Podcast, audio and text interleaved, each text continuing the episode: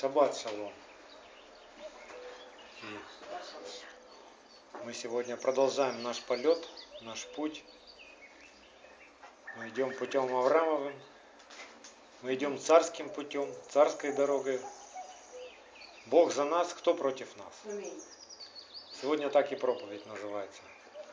Если Бог за нас, кто против нас? И мы сегодня, размышляя над недельной головой Балак, мы с вами увидим, как Бог учит нас разбираться со своими страхами. Потому что в страхе есть мучение.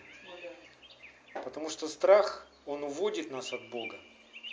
И страх – это как сигнал, посылаемый Богом, что человек уходит от Бога, что человек удаляется от Бога. Когда человек удаляется от Бога, у нас внутри начинает работать сигнализация, страх. Мы начинаем бояться собственной тени. Мы начинаем бояться всего. Мы начинаем бояться, что с нами будет. Мы начинаем бояться, доживем мы до зарплаты, не доживем мы до зарплаты. Да, и вообще будем жить или не будем жить. И вообще, что такое жизнь, и что нас ждет. И вообще, а, любит нас кто-то или не любит, заботиться о нас будут или не будут заботиться. То есть разные страхи встречаются нам пути. Кто-то боится какой-то болезни, кто-то боится смерти, кто-то боится отсутствия денег, кто-то боится присутствия денег, как их сохранить, да, как их уберечь. По-разному. Но с этими со всеми страхами нам надо разбираться. Потому что в сердце человека может присутствовать и мы так сотворены Богом, чтобы в нашем сердце был только один страх, страх Господень. Страх потерять связь с Богом. Страх нарушить завет с Богом. Страх своевольничать и потом потерпеть многие-многие-многие страдания. И вот почему я хочу об этом сегодня с вами размышлять, потому что буквально в первых стихах мы встречаемся со страхом целого народа. Это были моавитяне. Числа 22, 3 стих.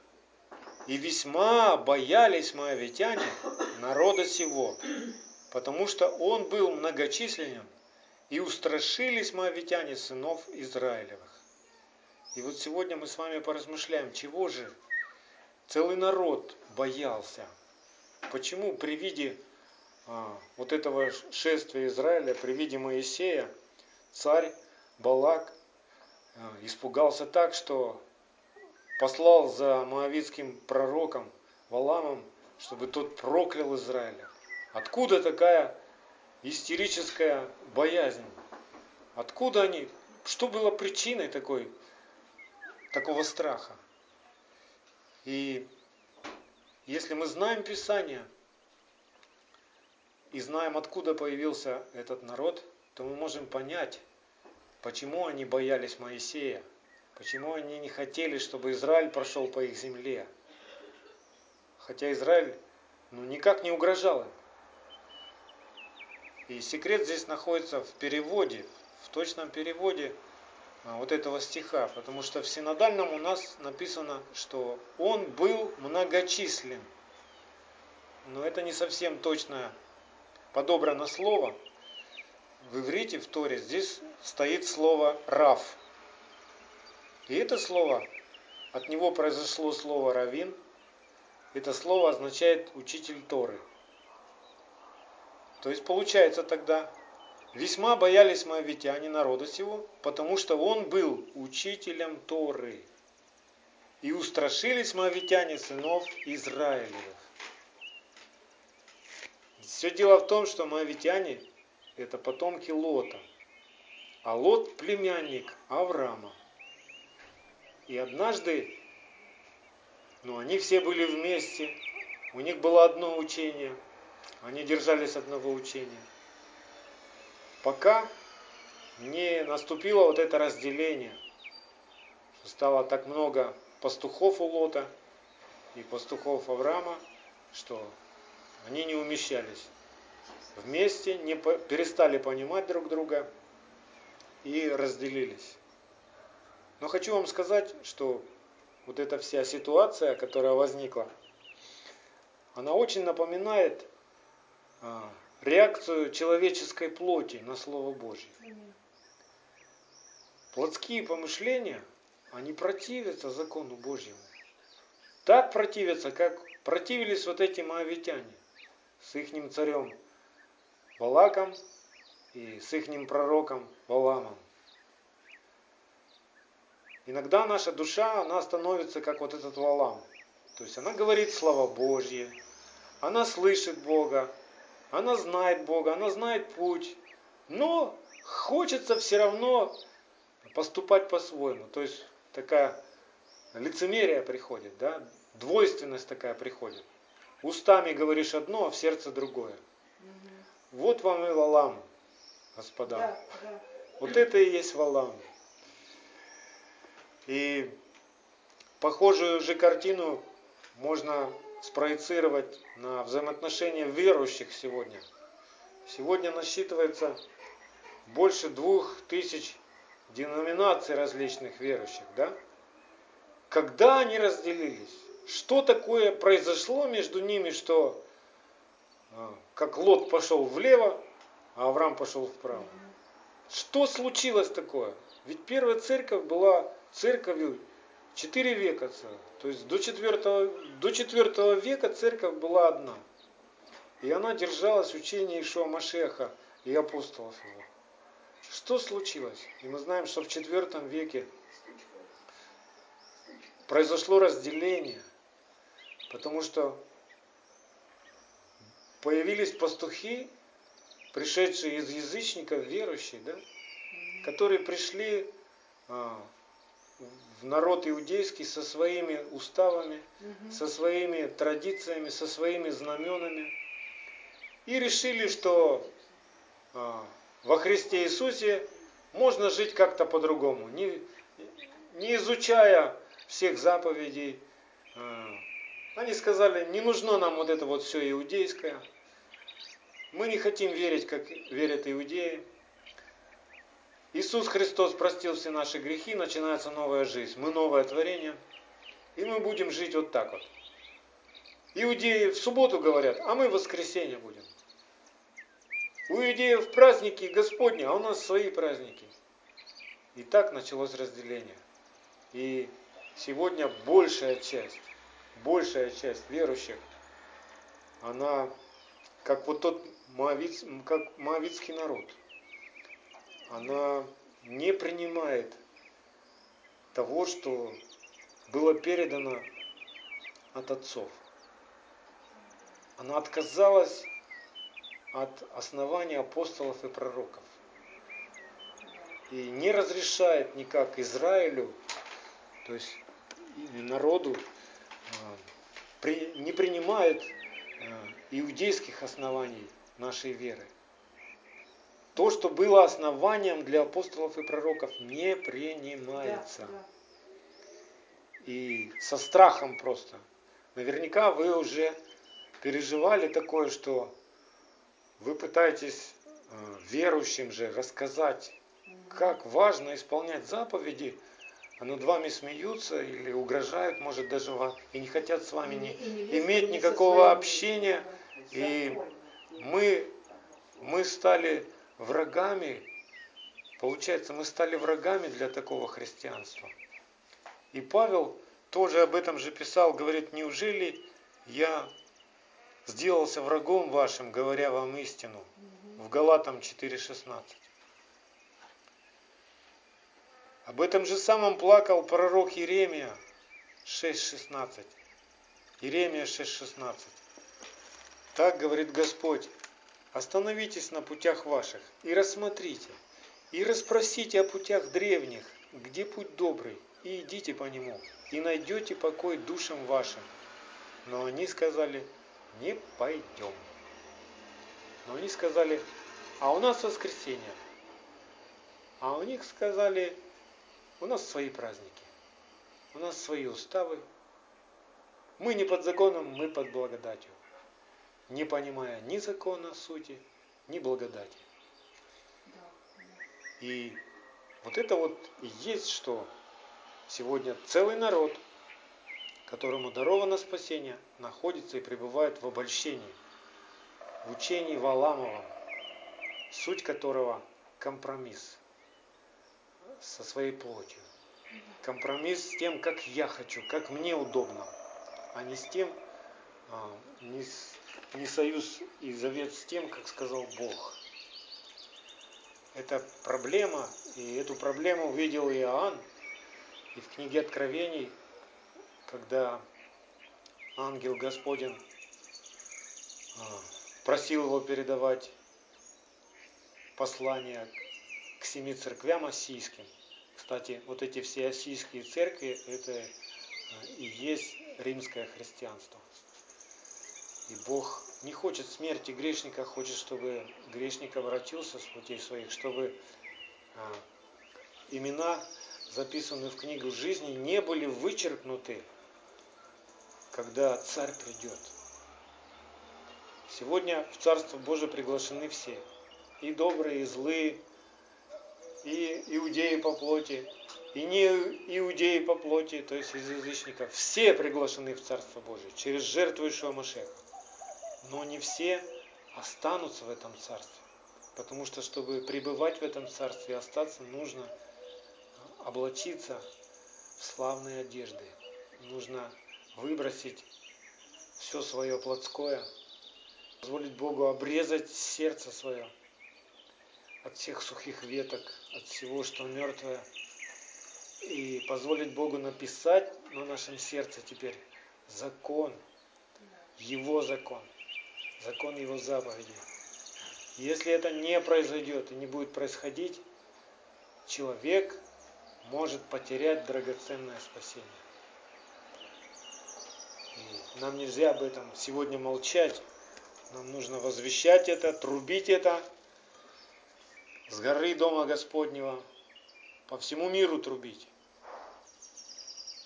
И чтобы трубить, нам надо разобраться со страхами.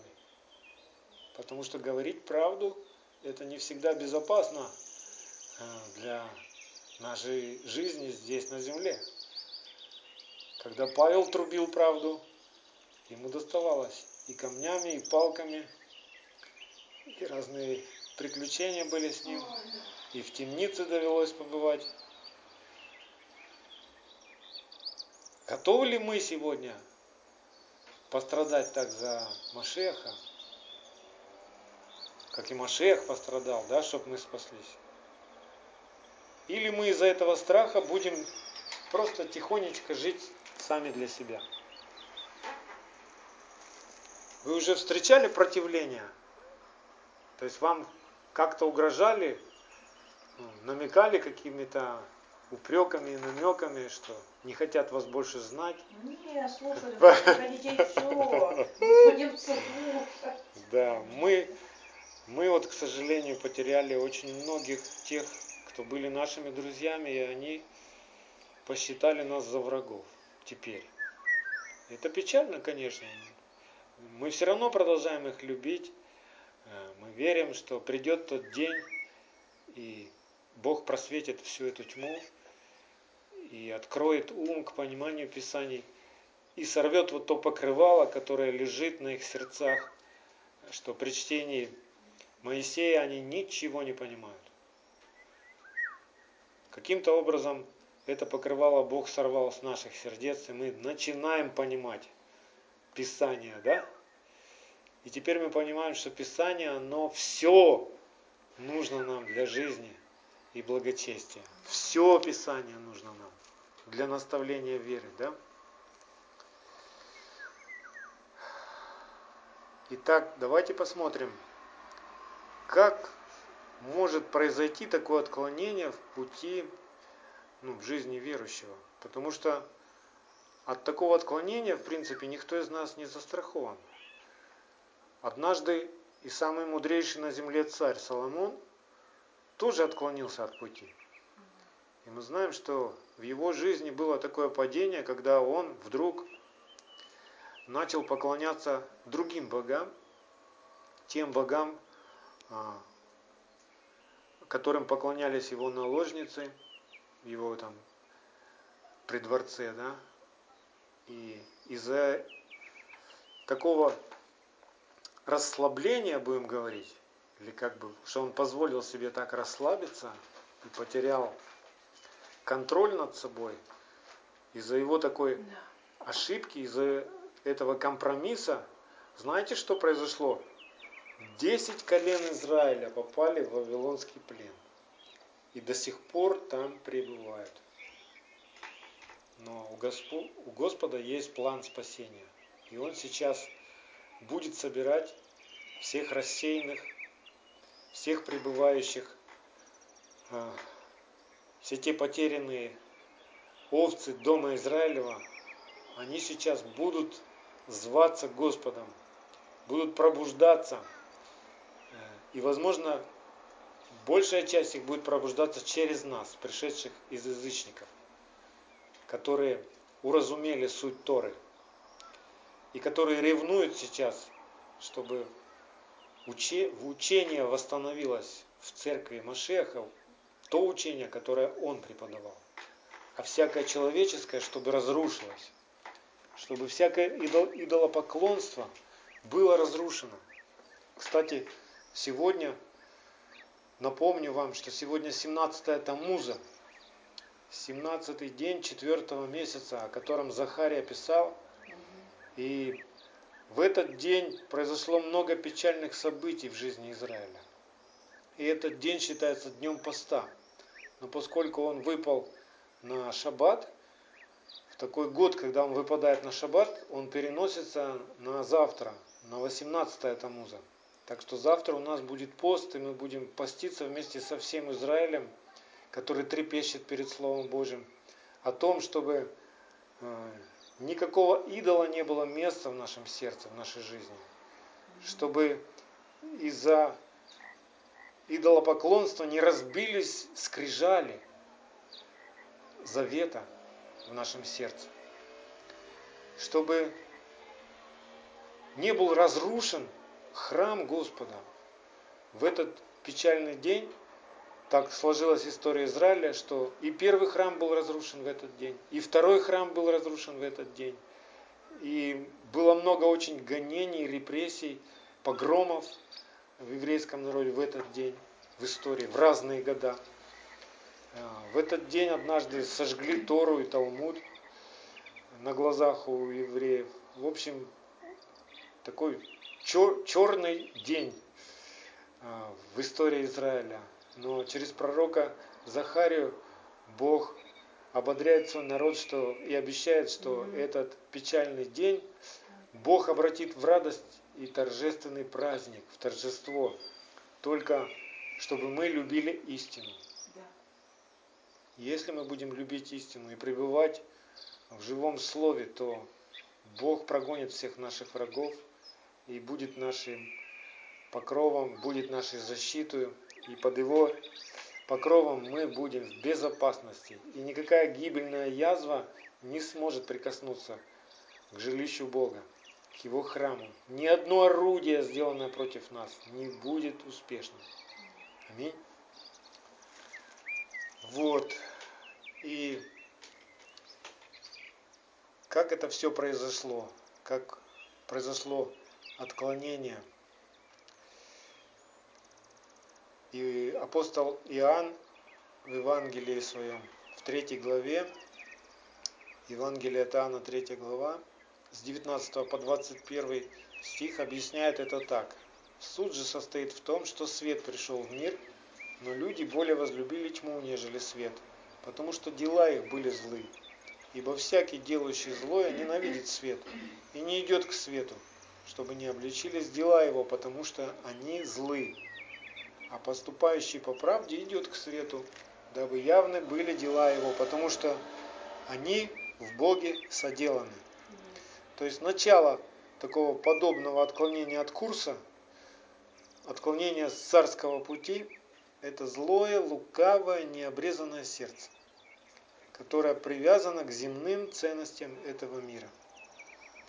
И тут вспоминается история с Лотом и Авраамом, когда у них уже было столько стат и столько пастухов, что тесно им стало. Но скажу вам, тесно стало не из-за количества, тесно стало из-за того образа жизни, который вели эти пастухи. Пастухи Авраама были миролюбивы, и они слушали Авраама. Пастухи Лота слушали Лота. А у Лота, оказывается, в сердце были компромиссы. И это обнаруживается, когда он выбирает Содомскую окрестность. То есть то, что было близко, зелено, цвело, дачи, машины, бассейны, свои банки и все такое, что можно потрогать, во что не надо верить, вот оно. Возьми, пользуйся, радуйся, душа моя, веселись. То есть Лот, он уповал на земное процветание, на материальное. А Авраам, когда Лот сделал такой выбор, Авраам без всякого ропота, без всякого бурчания пошел в ту сторону, которую, глядя глазами человека, ну пустыня и пустыня. Ни тебе ни одного бассейна, ни реки, ничего. Пустыня. Ни леса никакого, ничего. Сара, если бы она была неверующей женщиной плотской, она бы там запилила, наверное, Авраама. Что ты наделал, Авраам? Ты посмотри, вот это лот, вот это мужик, смотри. У него и это, и это, и это, все схвачено, за все заплачено. А ты куда ведешь всех нас? А Авраам имел нечто большее, чем земное. Авраам знал, кто его ведет. Он знал, куда он идет. Он знал, чем заканчивается путь человека. Понимаете? Лот, по-видимому, забыл, чем заканчивается земной путь человека, да? И давайте вспомним, что написано в Евреях, 11 глава, Евреям 11 глава, 10 стих. Верую обитал он, Авраам, на земле обетованной, как на чужой, и жил в шатрах с Исааком и Яковом, со наследниками того же обетования, ибо он ожидал города, имеющего основания, которого художник и строитель Бог. Вот интересно написано, да, обитал на земле обетованной, как на чужой. То есть его сердце не было прилеплено к земному тому, что может человек на земле иметь.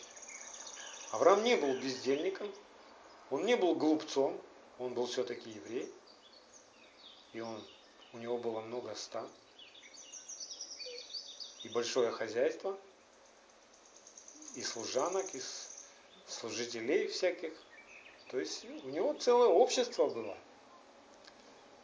И он хороший руководитель был, и организатор – мудрый мужчина. Но вся его мудрость, она была мудрее всей мудрости земной. Потому что он знал, что этот земной путь кратковременен. И что вот это все, что мы можем на земле потрогать, пощупать, попробовать, поиметь, это все, оно приходящее. А Царство Божие вечно – и Авраам знал, где надо собирать. И Ишуа об этом же тоже учил всех слушающих его. Собирайте себе сокровища на небесах. Там нету ни воров, там никто. То, что вы накопите на небесах, его никто не украдет. Что это означает? Это не означает, что нам теперь по новой почте нужно что-то отправлять на небеса. Отправлять туда денежные переводы, чтобы мы туда пришли, и там накопилась у нас сумма какая-то в гривнах или в долларах. Нет. Это о том, что мы должны а, возрастать духовно и не надеяться на земное, а уповать на Бога, который просто знает, как сделать нас счастливыми. Земной человек думает, что все счастье в материальном. чем больше материального можно потрогать, ощутить, пережить вот на коротком земном отрезке, тем он счастливее. Человек духовный, для него счастье видеть, слышать Бога, быть с Ним в завете. Есть деньги у тебя, нет у тебя денег, есть у тебя что-то материальное, много его, мало ли, у тебя есть сокровище, отношения с Богом, который сотворил небо и землю, с царем вселенной, который знает всякую твою нужду и который знает, что для тебя лучше, чтобы ты не погиб. Вот все, что у нас сейчас есть на этот момент, это ответ Бога на ту молитву. Да даст тебе Господь все то, чем ты можешь владеть. Вот сейчас дай тебе что-то большее, оно может увлечь тебя. Оно завладеет тобой. Если мы посмотрим на примеры э, тех праведников, на примеры тех учеников Машеха, которых он учил, на его 12 учеников, апостолов, да, которые такой старт дали благой вести по всей земле, что до сих пор это служение продолжается. Благая весть разносится по всем народам. Так вот, ни у одного апостола не было шикарного дома, не было своего бизнеса, не было красивой упряжки, не говоря уже о Мерседесе. Они ходили в простой одежде. Люди были простые. И они не заботились о материальном. Есть оно, хорошо, нету, ничего. Ничего страшного. Я не призываю как бы сейчас, чтобы мы а, стали такими как бы ну, беспечными, сели на диван и ждали будущего. Нет, мы просто живем для Бога. И все, что к нам приходит, всякое благо, мы понимаем, оно приходит от Бога. Приходит тяжелое какое-то время, трудное. А, мы знаем, что в такое время Бог обрезает наше сердце. А знаете, если бы мы видели просто, был бы какой-нибудь такой прибор, какой-то рентген такой, чтобы мы увидели свое сердце, где оно, где к чему прилеплено – мы бы ужаснули сейчас, сколько в нашем сердце зависти. Ведь в принципе мы печалиться начинаем, когда начинаем завидовать, видя кого-то в этом мире успешным. Вот что-то внутри нас, а, как только мы попадаемся на этот крючок, мы печалимся. О, у него есть, а у меня нет. Сравниваем себя с другими людьми и начинаем печалиться. У нас приходят страхи, как же мы дотянем? Как можно на вот этом, э, будем говорить, скудном обеспечении дотянуть да, до месяца? И заплатить по всем счетам. Я не знаю как. Я не математик, я не финансист. Но я знаю одно. Если я буду держаться за Бога, каким-то образом Бог проведет меня и сделает сердце мое свободным от этого чтобы я научился радоваться. Много у меня денег, мало у меня денег, я одинаково радуюсь, потому что Бог ведет меня. И я в завете с Богом. И Он знает, как лучше для меня. Потому что Он видит мое сердце насквозь. И Он предвидит все опасности на моем пути. И бережет меня и хранит меня. Поэтому чего мне бояться, если я с Богом? Чего мне роптать, если Бог обеспечивает меня и восполняет всякую нужду? Все дело в том, что римская церковь, она несет человеческие различные учения там. Мы все с вами знаем учение о процветании. Суть которого, что если ты материально не процветаешь, с тобой что-то не так. Веры у тебя мало, или еще что-то у тебя мало, и вообще под вопросом ты спасен или не спасен, и вообще ты в завете с Богом или нет, который вот благословляет. Понимаете? А давайте посмотрим на героев веры. В то же послание евреев 11.13. Все сии умерли в вере, не получив обетований, обетован, обетований, а только издали видели он и радовались, и говорили о себе, что они странники и пришельцы на земле.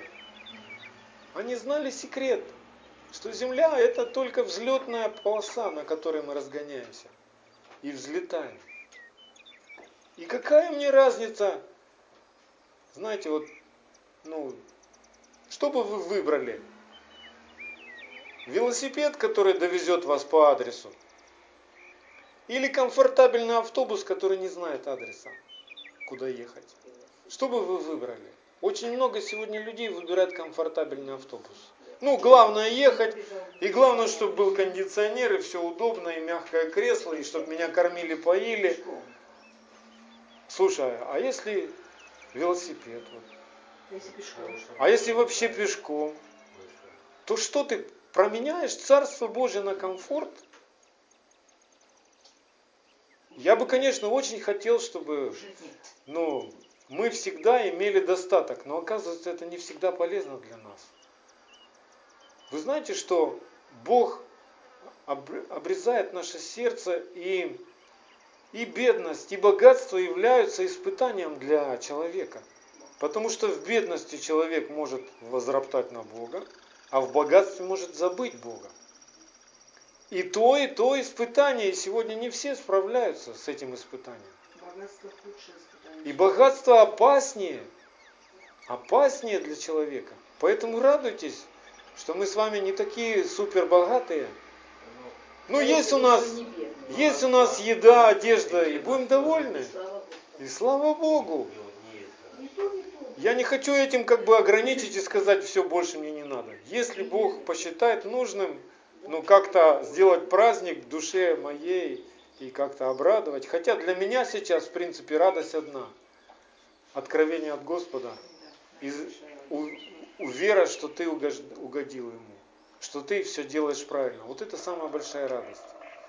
Поэтому зачем тебе а, миллионы серебра, золота, материального, если ты при этом миллионе не будешь знать, угодил ты Богу или не угодил Богу.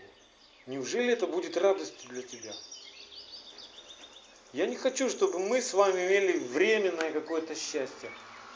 Я хочу, чтобы мы с вами научились быть счастливыми каждый день. И наше счастье не зависело ни от чего материального, а только от Бога. Если я в завете с Богом, я счастлив. Я счастлив, даже если мне придется пострадать.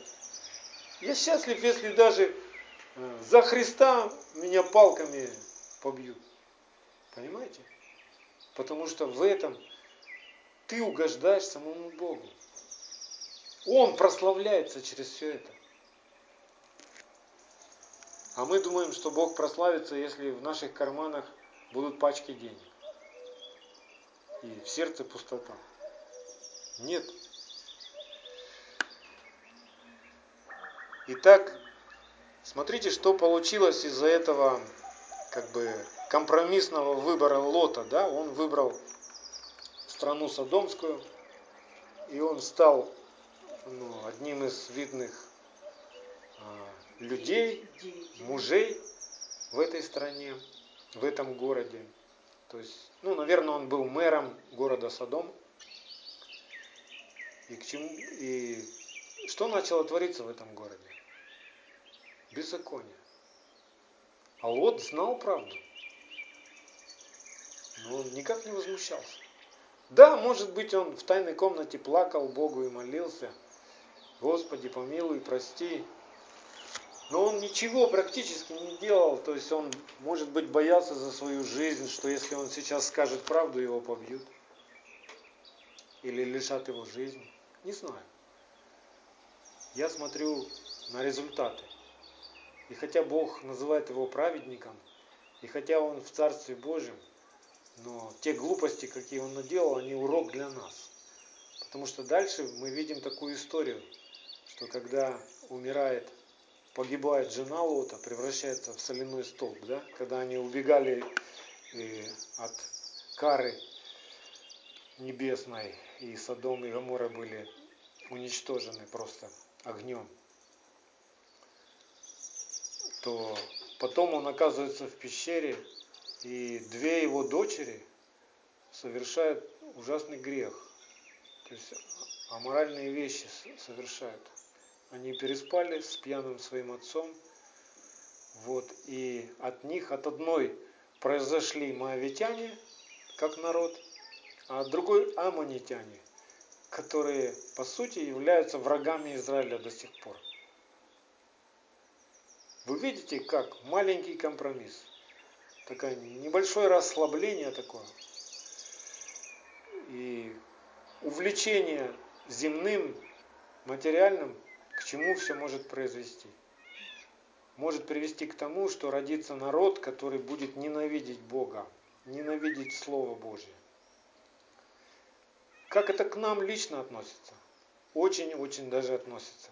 Поскольку мы с вами родители своих детей, то мы собираем им наследие. То есть это воспитание, вкладываем в них себя. Вот насколько мы себя вкладываем свой образ жизни. Знаете, детей не надо э, воспитывать просто словами. Дети воспитываются не словами. Дети воспитываются образом жизни своих родителей. Можно говорить правильные слова и при этом не подтверждать исполнение этих слов самим собой. Да? И дети могут это уловить. И для них тогда придет такое, знаете, отношение к Слову Божьему. Ну, сказать его правильно, а жить можно по-другому, как я хочу. И вот в этом как раз и есть суть учения Валаама. Поэтому нам с вами, как родителям, надо бодрствовать, чтобы наш образ жизни – был собран как наследие для детей, и чтобы этот образ жизни а, вселил в них веру в Бога Авраама, Исхака и Якова, и страх Господен, а не компромисс с этим миром. Понимаете? Мы можем передать наследие, которое Лот передал своим дочерям, и дочери совершили ужасное. А можем собрать наследие, которое собрал Авраам и передал своим детям, да? Они тоже ошибались. Но если мы с вами посмотрим на поведение Ицхака, которого Бог Аврааму сказал принести в жертву, да? На горе, как агнца. Ицхак в таком возрасте уже мужик, да, 37 лет. Вот те картинки, что вы можете встретить там, где старик там маленького юношу там ложит на жертвенник, заносит нож. Это все неправда. Потому что в то время Ицхаку было уже 37 лет, когда Бог проговорил Аврааму вот так вот, принеси в жертву своего любимого сына, единственного. 37 лет было человеку. То есть, ну уже мужик, будем говорить, да? И этот мужик был кроток, как агнец. Что отец сказал, до сих пор он был послушан отцу, представляете? Почему он так был послушен? Потому что он видел, как живет Авраам. Как Авраам беседует с Богом, как Авраам послушен Богу, как Авраам э, то, что он говорит, как слова Божьи, как он сам их исполняет. Представляете? Так что каждый наш ежедневный выбор сегодня – относитесь его не просто как лично, ну это мой выбор, это моя жизнь, это я сам себе выбрал. А посмотрите еще каждый на свой личный выбор, как на наследие своим детям. И тогда вы будете правильно выбирать. Стоит ли тебе расслабляться? Стоит ли тебе а, заключать компромисс с этим миром? Что из этого может получиться? Какое наследие какой пример ты покажешь своим детям? Дети впитывают все. Не просто правильные слова, а правильные поступки. Самый лучший, ну, будем говорить, воспитатель для. Это Тора воплоти. Вот что самый лучший детоводитель. Самый лучший воспитатель. Тора воплоти. В твоей плоти. В моей плоти. Исполненное Слово Божье – это самый лучший воспитатель для детей. Не надо выдумывать ничего, никаких психологических тренингов проходить. Исполняй заповеди Бога с любовью, всем сердцем своим. Все, все, Вот и все воспитание. Этот мир сейчас ломает голову, что делать со своими детьми. Сам отдает их другим людям. Неизвестно, как те люди живут, те воспитатели в детских садах, те учителя в школах. Ведь раньше такого не было. Раньше отцы воспитывали детей. А сейчас отдали просвещение, доверили чужим людям, дядькам и теткам. Печально это, конечно, все. Ну, мир будет иметь свое. А мы будем иметь свое. Аминь. Если человек идет царским путем, исполняя закон царский, то есть путем Торы, путем Авраама, тогда Бог будет охранять этого человека. И ни одно орудие, сделанное против него, не будет успешным.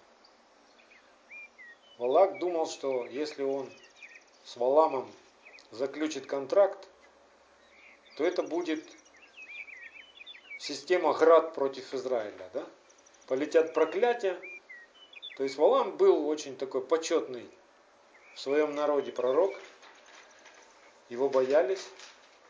Ну, будем по-простому говорить, он был как колдун. То есть, если он что-то сказал, то это непременно исполнится. У него был авторитет. И подтверждения были. И вот интересно, это вообще сам персонаж этого Валама. Откуда он, ну, будем говорить, язычник, да? Как мог язычник слышать Бога, видеть Бога, знать правильный путь? Откуда это все? Я раньше этого не понимал.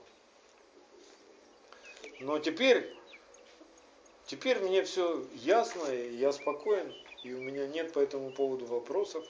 Я скажу вам проще, что любой человек, слышите, любой человек может слышать Бога. И слышит только он не понимает, это Бог говорит или не Бог. Любой человек. Он сотворен слышать Бога и слышит Бога. Иначе бы мы с вами никто не покаялись, если бы мы не слышали Бога.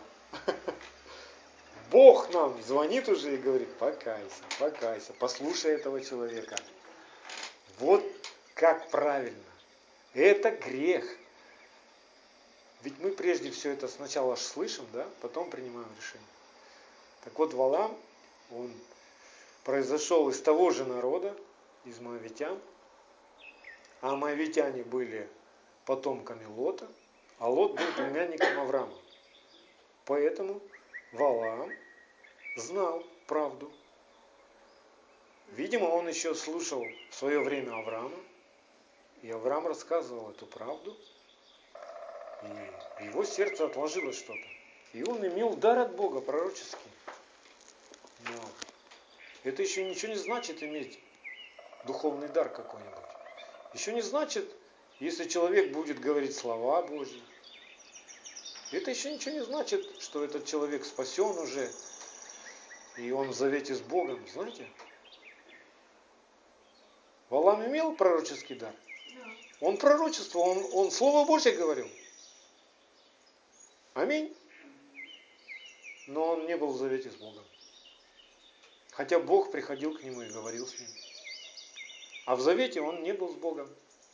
Он жил по упорству сердца своего. То есть сердце его было лукаво, испорчено, хотя знало правду. И я вам хочу растолковать, потому что наверняка вы наткнулись на непонятные такие моменты, особенно в 22 главе чисел. Числа 22 глава.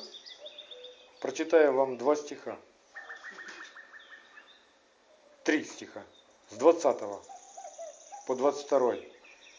И пришел Бог к Валааму ночью и сказал ему, если люди эти пришли звать тебя, встань, пойди с ними, но только делай то, что я буду говорить тебе. Валам встал поутру, оседлал ослицу свою и пошел с князьями Моавицкими. И воспылал гнев Божий за то, что он пошел. Как понять?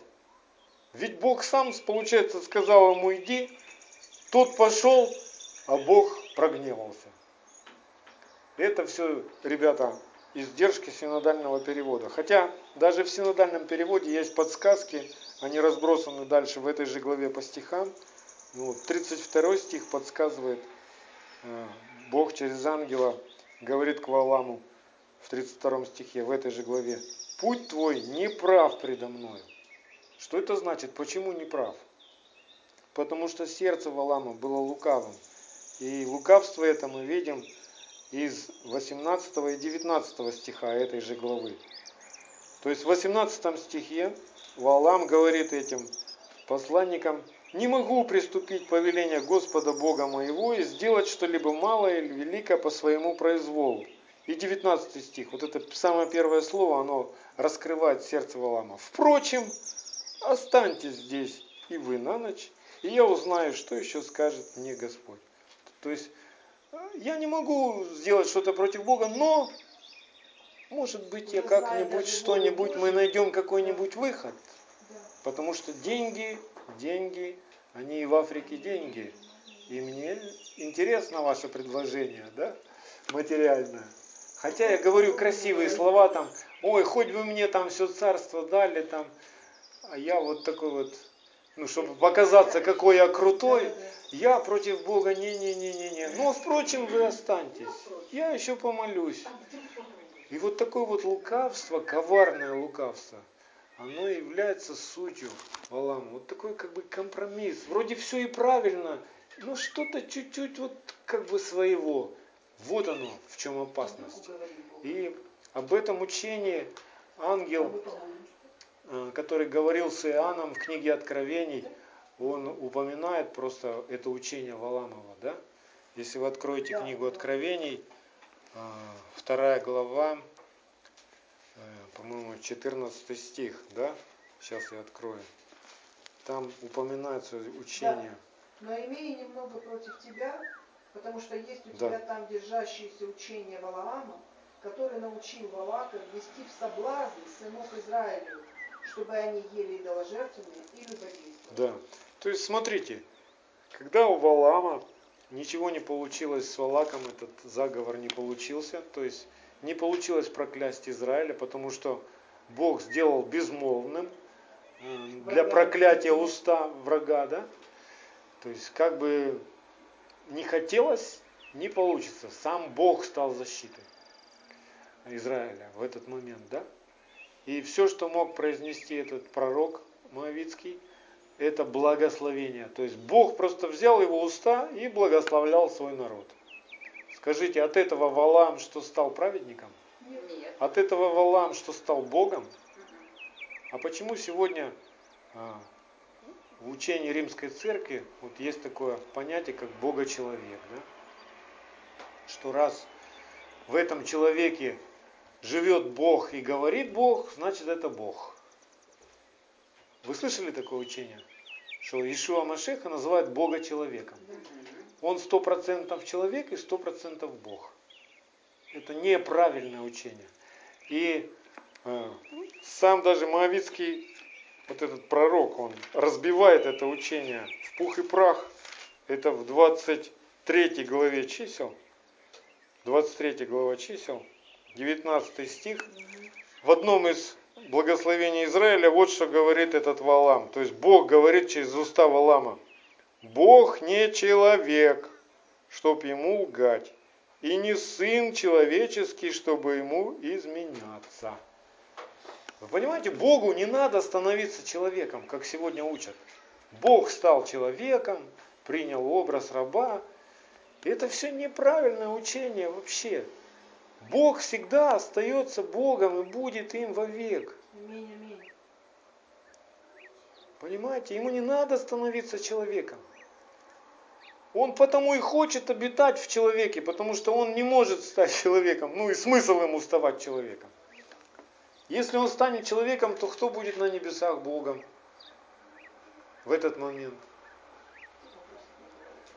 Бог всегда царствует, и Он всегда выше всех богов, и нет подобного Ему. Но чтобы найти человека, чтобы, потому что он любит человека, он хочет, чтобы человек и Бог были одно. Чтобы в Да, человеке не было никакого противления по отношению к воле Бога. Да. Понимаете? И поэтому он через учение, через свое живое слово, через Машеха, духом может пребывать в человеке. То есть дух человека и дух Господень одно. Да. Нет никаких э, разногласий. Понимаете? Вот что это значит. Это не значит, что Ишуа Машех Бог. Если он сказал, я и Отец одно. Так и я и Отец одно. Я не хочу спорить с Отцом Небесным и ну, утверждать что-то свое и жить по-своему. Не хочу. Я понимаю, что Он Бог. И если Он что-то говорит, это да и аминь. И это жизнь. Только в Его Слове суть дух и жизнь. Для меня. И если я это Слово буду вкушать и становиться этим Словом, вот в этом мое спасение. Вот вся суть Евангелия. Спасение через исполнение Слова Божьего.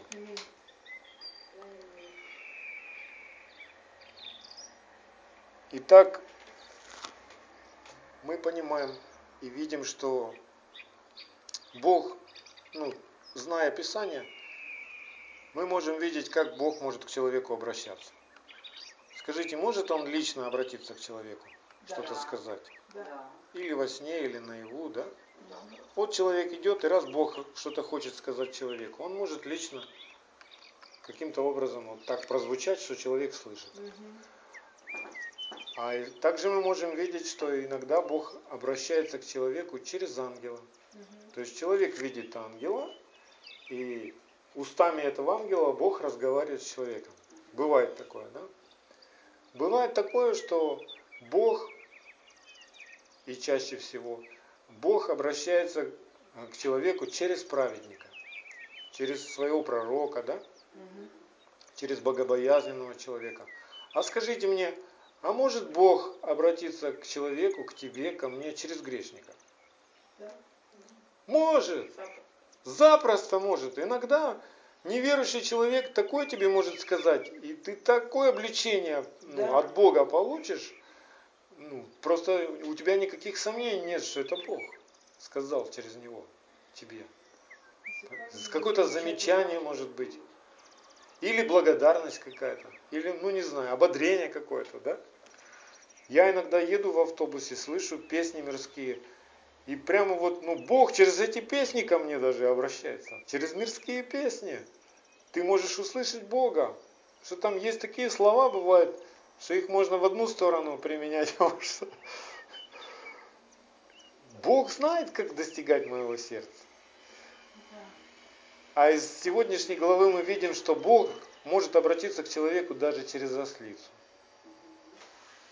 Но ведь от этого ослица не становится Богом. Правильно?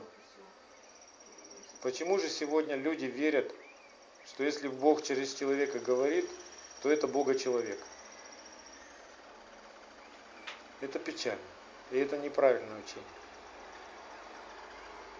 Ослица остается ослицей, И пророк остается пророком, и праведник остается праведником, и грешник остается грешником, и ангел остается ангелом, а Бог царствует.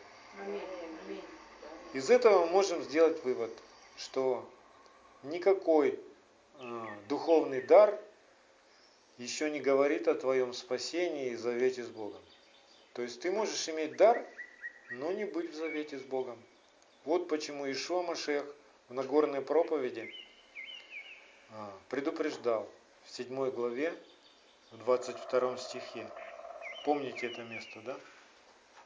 Что многие скажут мне в тот день, имеется в виду день Господень, день пришествия, второго пришествия. Господи, Господи, не от Твоего ли имени мы пророчествовали, и не Твоим ли именем бесов изгоняли? Видите, пророчествовали. Бесов изгоняли.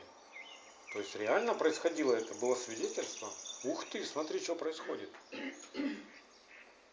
Не твоим ли именем многие чудеса творили? Сегодня происходит исцеление, и мертвые воскресают. Все реально. Золото сыпется, с неба камни драгоценные появляются, перья летают, ангелы поют, и всякое, всякое, всякое. Кровь на руках выступает. Или тело покрывается пылью золотой. Много разных чудес происходит. Но это еще ничего не говорит, что ты уже спасен. Что ты в завете с Богом. Потому что дальше Ишуа говорит, и тогда объявлю им, я никогда не знал вас. Отойдите от меня, делающие беззаконие. И вот здесь вот ключевое, ключ ко всему. То есть ты можешь иметь дар, но если ты делаешь беззаконие, в тот день Бог тебе скажет, отойди от меня, я тебя не знаю. Ты пользовался моим именем, ты пользовался моим даром, но я тебя не знаю. Потому что ты живешь по-своему, как ты хочешь, как тебе удобно. Я сказал в субботу, а ты говоришь в воскресенье. Я сказал, вот праздники мои, а ты сказал, а вот мои. Я сказал, не ешьте свиного, а я люблю. Понимаете? И придет день однажды, когда все-таки Бог, ну, просто явным сделает, и ты поймешь, что ты был неправ. Но будет поздно. Вот почему нам сегодня никак нельзя молчать. И всей своей жизнью показывать пример и благовествовать, не искажая Слово Божие, Царство Божие не искажая, не повреждая слово. А сегодня это слово повреждается. Две тысячи деноминаций сегодня. Только потому, что однажды одни пошли за Лотом, а другие за Авраамом. И получилось две тысячи деноминаций до сих пор, которые друг друга не понимают. Вавилон. Просто Вавилон. Смешение языков. Вроде все про Христа говорят, а друг друга не принимают. И не понимают, и спорят, и бьют друг друга доктринами. А все ведь очень просто. Если ты будешь слушаться глаза моего, исполнять мои заповеди, я буду твоим Богом. Если не будешь слушаться, я не буду твоим Богом, будешь верить лжи. И тебя обманут. И сегодня вот многие люди, считая себя христианами, обмануты. И учение Валамова больше преподается, чем учение Машеха. Знаете что? Все православные храмы строятся на мощах, на костях, будем говорить, на останках как бы святых людей. Ну, все это бред, конечно. А Слово Божье говорит, кто прикоснется к мертвому, нечист. И вот это мертвое лежит в центре храма, в шатре, будем говорить. И туда приходят люди освещаться. А в глазах Бога они оскверняются там. Да, они молятся там, плачут, свечки зажигают. Но они оскверняются в этот момент, потому что целуют мощи святых. Вообще, ну нонсенс вообще. Почему они все это делают? Потому что обмануты, потому что отвергли вот это все иудейское, оно нам не надо. У нас Иисус Христос Бог. Все. Да, мы его нарисуем даже. И он именно такой. Если ты не веришь именно в такого, все, ты грешник, анафема.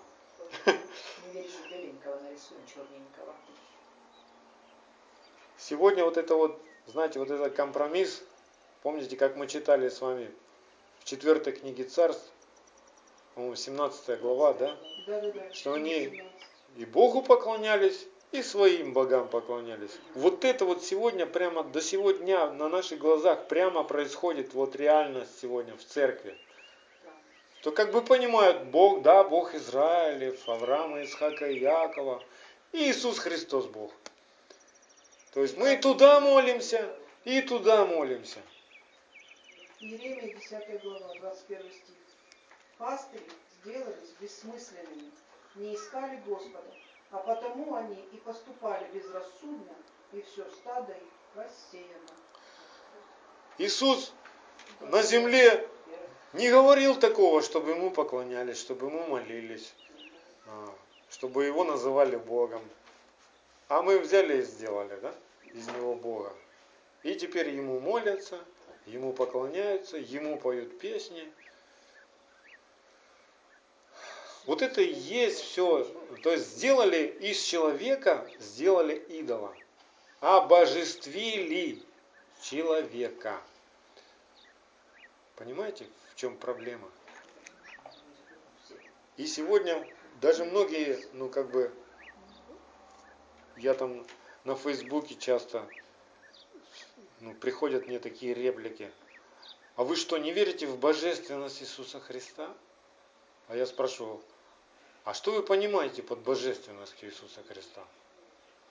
Для меня божественность Иисуса Христа это то, что в этом человеке обитал Бог во всей полноте. Но он человек.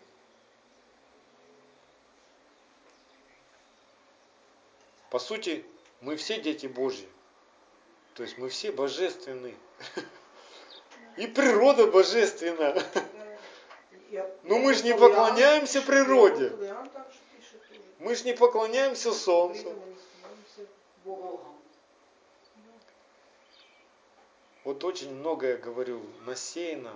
Из-за этого учения просто а, много страданий сегодня, много разделений. И нет одного тела еще.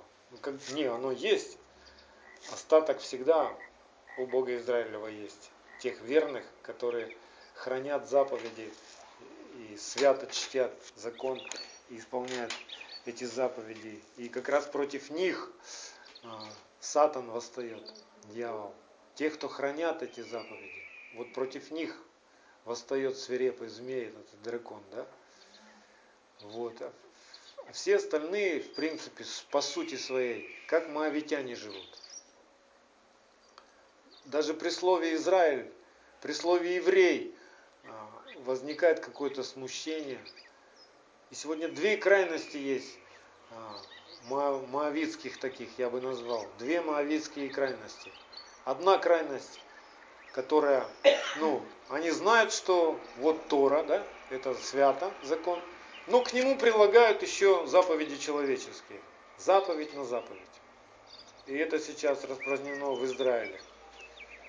Вот мудрецы говорят, а вот Талмуд, а вот какой-то рави когда-то сказал, что вот так-то и вот так-то надо делать. А ты смотришь, этого в Слове Божьем нет. Но это ж рави сказал.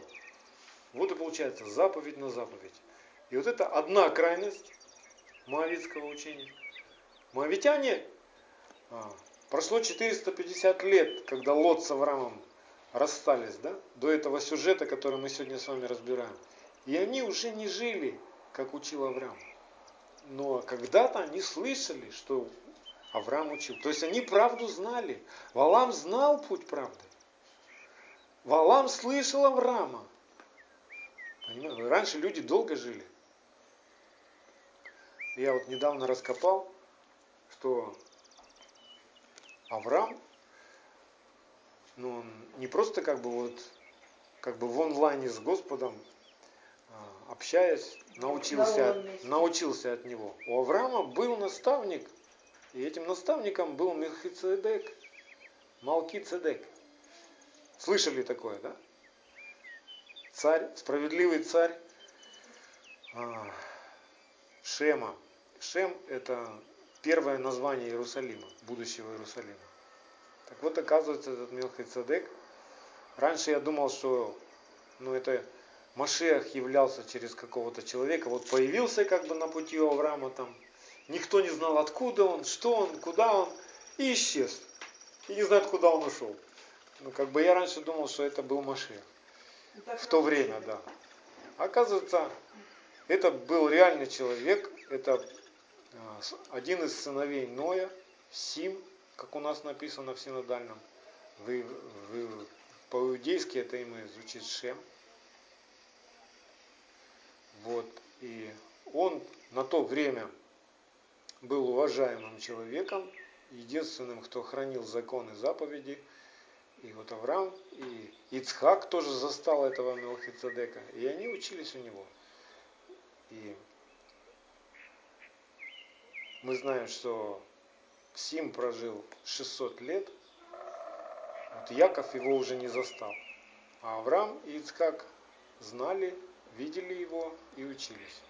Как бы это нет прямого такого э, написанного слова, но если исследовать все писания и Там, вычислить, по годам да, по годам, да, то вот такая картина реально получается. Родился, то мы находим то, что Авраам жил во время, когда э, Сим еще был жив.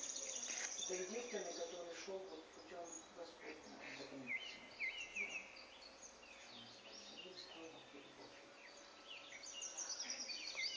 Вот. И значит, этот Валам, а, ничего у него не получилось проклясть Израиль, а, как только благословить его три раза, да? Но сердце его остается злым и лукавым, и Валак очень расстроен, что ничего не получилось. И есть еще одно не совсем понятное место, хочу тоже вам его разъяснить. Это уже 25 глава чисел. Вот. И жил Израиль в Ситтиме с первого стиха. И начал народ блудодействовать с дочерьми Моава. И приглашали они народ к жертвам богам своих. И ел народ жертвы их, и кланялся богам их. И прилепился Израиль, и гвал фигуру, и воспламенился гнев Господень на Израиля и началось поражение, да? Так вот этот вот совет, чтобы дочери моавитские а, увлекли а, сынов Израилевых, этот совет дал Валам, пророк Валам. Об этом написано в 31 главе чисел, 16 стих. Вот они по совету Валамову были для сынов Израилевых поводом к отступлению от Господа, в угождение Фигору. И это же тоже видно из 24 главы чисел, 14 стих. Но в синодальном это не видно, а в Торе это есть. У нас написано в 14 стихе 24 глава, что «Итак вот я иду к народу своему, пойди я возвещу тебе, что сделает народ сей с народом твоим впоследствии времен, времени. Да, но здесь вот не просто слово «пойди», как у нас, а в иврите это здесь написано так. Итак, вот я иду к народу своему, пойдем, я дам тебе совет. И возвещу тебе, и далее по тексту. И вот этот совет как раз вот он дает а, Валаку чтобы такой хитростью а, через дочерей Моавицких увлечь сынов Израилевых отступить от царского пути, и начинается беда. То есть беда приходит к народу Божьему, к Божьему человеку только тогда, когда человек отступает от царского пути и начинает идти вслед своих хотений, вслед своих похотей злых. Каждый искушается, обольщаясь собственной похотью. Не Бог тебя искушает. Ты перестаешь владеть собой, как бы, и увлекаешься за плотью своей, за то, чего захотела плоть. Но и даже в такой момент у Бога есть спасение. И мы видим, как Бог спасает сынов Израилевых, несмотря что уже начался ну, поражение. И очень 24 тысячи уже погибло. Вы представляете себе? Вот представьте себе Никополь. И вдруг в Никополе что-то такое начинает происходить, что 24 тысячи человек погибает. Страшная картина, вам скажу. Но вот даже среди такого поражения у Бога есть выход. У Бога есть всегда финиес или пинхас по-иудейски который не потерпит этого всего, смелый, который возьмет копье и пронзит. То есть реально в жизни, как это происходит, допустим, человек отступает от царского пути и начинает жить своевольно. И Бог посылает к нему в гости или где-нибудь в автобусе дает встречу с человеком, который как Финиес сказал ему слово и как копье. Оно как копье насквозь пронзило его сердце, так, чтобы он не погиб в конце концов. Со мной, по крайней мере, однажды так было. Я когда пришел к Богу, я еще не знал тогда мы с Кирой жили, ну как говорят, в гражданском браке. И жили, жили счастливо, как в сказке. Не ругались, не ссорились. И тут я пришел в церковь, и пастор мне говорит, что так жить нельзя, что это блуд. Надо расписаться. И я обиделся на Бога. И три недели не ходил в церковь. Отступил с царского пути. Но потом на улице встречаю брата из церкви, который просто пожал мне руку и говорит, я уже соскучился за тобой, где ты пропал? И все. Вроде бы и не Слово Божье, но через рукопожатие, через это, что-то со мной произошло с моим сердцем. А я в то время, ну как бы, тоже как бы, ну, уже перечитал, перелистал Библию, боролся с самим собой, ну как же так? Ну не может же быть, ну ведь Бог прав. В общем, до меня дошло аж через три недели. И сокрушилось мое сердце. И вот я до сих пор в церкви. Вот так вот все происходит. Итак, что же сказать нам на все это? Если Бог за нас, кто против нас? Смотрите, как Иоанн объясняет, стоит ли нам отклоняться от Божьего пути или не стоит. В первом, в первом Иоанна 2.4, угу. вернее 2.3 давайте. 1 Иоанна 2.3. А что мы познали его, узнаем из того, что соблюдаем его заповеди. То есть если это, этот стих для нас актуален, и он является нашей жизнью, да, мы говорим, что мы познали его, потому что мы соблюдаем его заповеди то тогда Бог с тобой. Если вы любите меня, соблюдайте мои заповеди. Значит, Бог с тобой, ты с ним в завете, все нормально. Тогда чего тебе бояться и кого тебе страшиться? Если сам Бог с тобой. А вот если реальность твоя и актуально следующий стих, 1 Иоанна 2.4.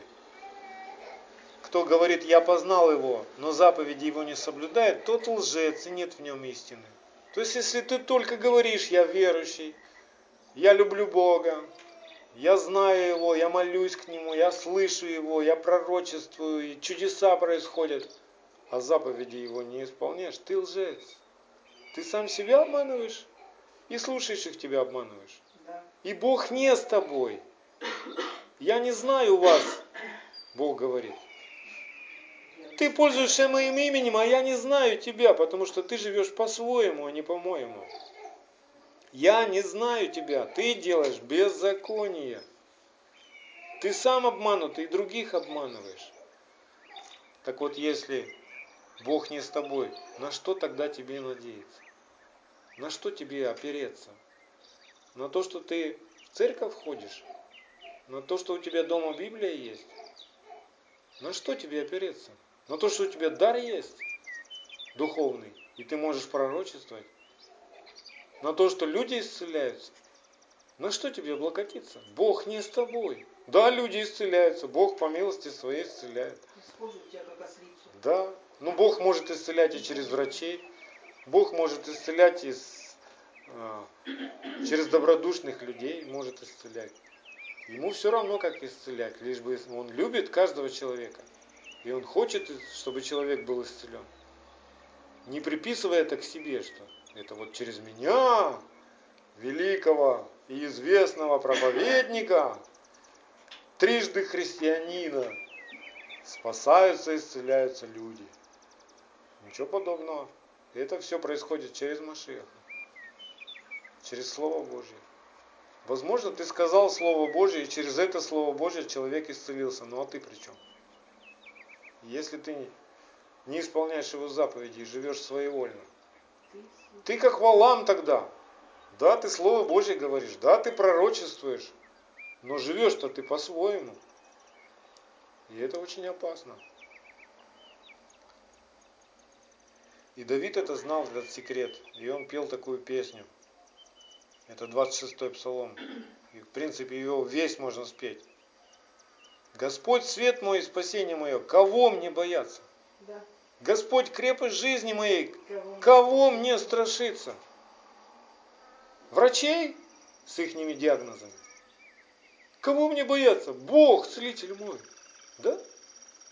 Бог за меня, кто против меня? Какая разница, кто против меня? Никакая гибельная язва не может прикоснуться к его жилищу, а я его жилище теперь. Да? Аминь. Знаете, страх, это всегда, я говорю вам, страх, любой человеческий страх, это как сигнальная лампочка. Ты удалился от Бога, ты забыл про Бога. Стоит тебе вспомнить про Бога, страх уходит. Все. Приходит страх болезни, вспомни, что Бог сказал. Все, страх уходит. Если ты веришь. Если ты не веришь и веришь тому, что говорят человеческие мудрецы, ну, будешь в рабстве страха. Я сегодня вижу эту картину, как Бог посрамляет мудрость земных мудрецов. Знаете, из чего я увидел? Из событий, которые происходят сегодня в Греции. Греция, она была колыбелью философов и всех мудрецов. Письменность оттуда произошла.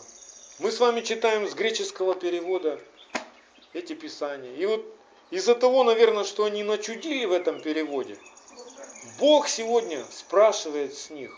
И Греция сегодня в посрамлении находится. То есть практически в экономическом тупике Греция находится. А там, там же все мудрецы были. Все умные, дюжи умные и грамотные в Греции были. Все философы там были, знающие, как жить. А Бог сегодня посрамляет эту мудрость. Его слово на наших глазах прямо исполняется. Только надо увидеть.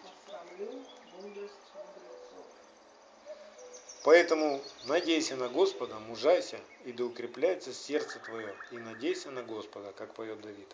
Аминь. Вышел Машехи, да благословит нас Господь. Аминь.